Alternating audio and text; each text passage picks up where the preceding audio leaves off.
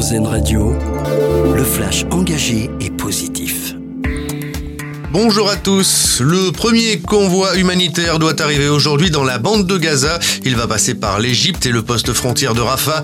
Objectif apporter de l'eau, de la nourriture et des médicaments aux Gazaouis. Le secrétaire général de l'ONU qui plaide pour un accès rapide et sans obstacle. Vers un TER à batterie électrique, c'est l'objectif de la SNCF qui travaille sur ce projet avec Alstom et cinq régions, l'Occitanie, la Nouvelle-Aquitaine, l'Auvergne-Rhône-Alpes, la Provence-Alpes-Côte d'Azur et les Hauts-de-France.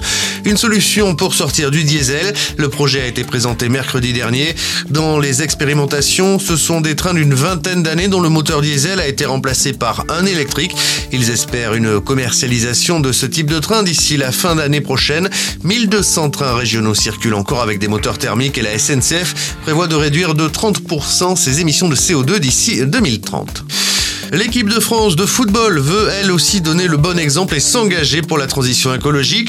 Le président de la fédération souhaite que les Bleus fassent leur déplacement en train au mois de mars. Ce serait possiblement le cas pour le match amical prévu à Lyon à ce moment-là. Philippe Diallo précise que la fédération, la SNCF et les pouvoirs publics vont étudier la question afin de mettre en place toutes les conditions des déplacements en train.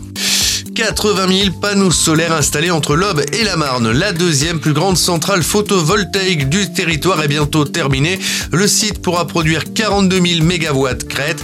Surtout, le projet fait office de modèle dans la reconversion de sites pollués pour en faire une zone de production d'énergie puisqu'il est installé sur l'ancien aérodrome militaire de Romilly-sur-Seine laissé vacant. Et notre dossier solution pour terminer, calculer votre empreinte sur l'environnement. C'est ce que proposent deux applications développées par la société Glimpact.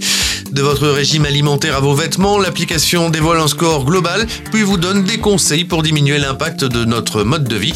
Un dossier à retrouver en intégralité sur rzn.fr. Très bonne matinée à l'écoute d'RZN Radio. C'était le Flash Info, engagé et positif sur RZN Radio.